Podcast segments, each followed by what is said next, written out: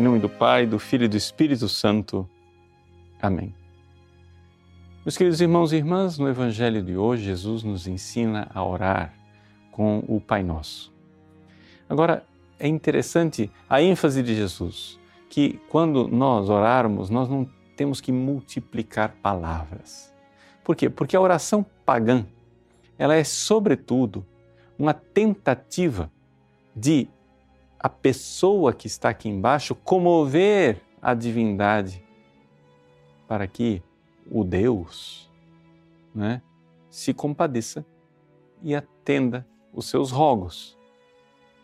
Mas se nós cristãos cremos no Deus de amor, eu não preciso comover Deus, Ele já me ama. Portanto, o caminho é inverso. Ao invés de ser uma iniciativa humana que tenta mudar o coração de Deus, a oração cristã é o contrário é uma iniciativa divina que muda o coração do homem. Então é por isso que a atividade mais importante na oração cristã não é a fala, é a escuta. E aqui está o segredo da oração cristã. Claro, toda oração cristã começa com a oração vocal, é? que Jesus nos ensina aqui no Pai Nosso. E nós, verdadeiramente, é, irmos professando a nossa fé na bondade de Deus, nós realmente colocarmos diante dele as nossas necessidades e clamarmos e pedirmos pela sua graça.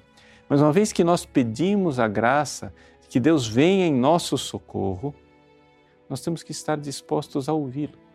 E aí é que nós podemos ver na primeira leitura de hoje, do livro do profeta Isaías, capítulo 55, que diz que a palavra de Deus, quando ela vem do céu, ela não volta sem ter dado um fruto, sem que ela verdadeiramente germine vida e vida nova em nossos corações. Então, quando você vai rezar, você precisa pedir a Deus que ilumine seu coração com a verdade. Algumas pessoas rezam usando, por exemplo, as Sagradas Escrituras, não é? naquilo que se chama Lexio Divina. É uma forma de meditação, de oração, em que você está ali num diálogo com Deus que fala a você através da palavra. Outras pessoas já têm uma certa dificuldade de tirar das Sagradas Escrituras a mensagem e pegam alguns livros de meditação, que poderíamos chamar de palavra de Deus mais mastigada, meditada por outras pessoas. Mas é sempre a palavra de Deus que está ali por trás.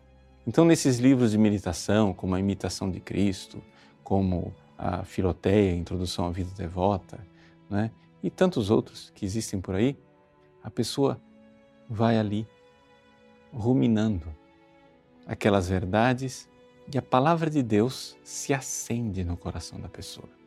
E isso é o que há de mais importante na oração cristã. De tal forma que quando eu vou rezar, eu não tenho que buscar que Deus mude o coração dele para atender a minha vontade. É o contrário. Não é seja feita a minha vontade, assim no céu como na terra. É o contrário. Seja feita a vossa vontade, assim na terra como no céu. Ou seja, nós é que estamos dispostos a mudar. Esse é o modelo da oração cristã. O modelo da oração cristã se pode resumir neste núcleo. Se nós pudéssemos resumir o Pai Nosso, nós, olhando para Jesus que reza no Horto das Oliveiras, deveríamos dizer: Pai, se for possível, afasta de mim este cálice, mas não seja feita a minha, mas a vossa vontade. Esse é o resumo do Pai Nosso. Aba, Pai, não a minha, a vossa vontade. Então nós temos aí né, o Pai Nosso numa versão curtíssima, mas que mostra exatamente em que consiste a oração cristã.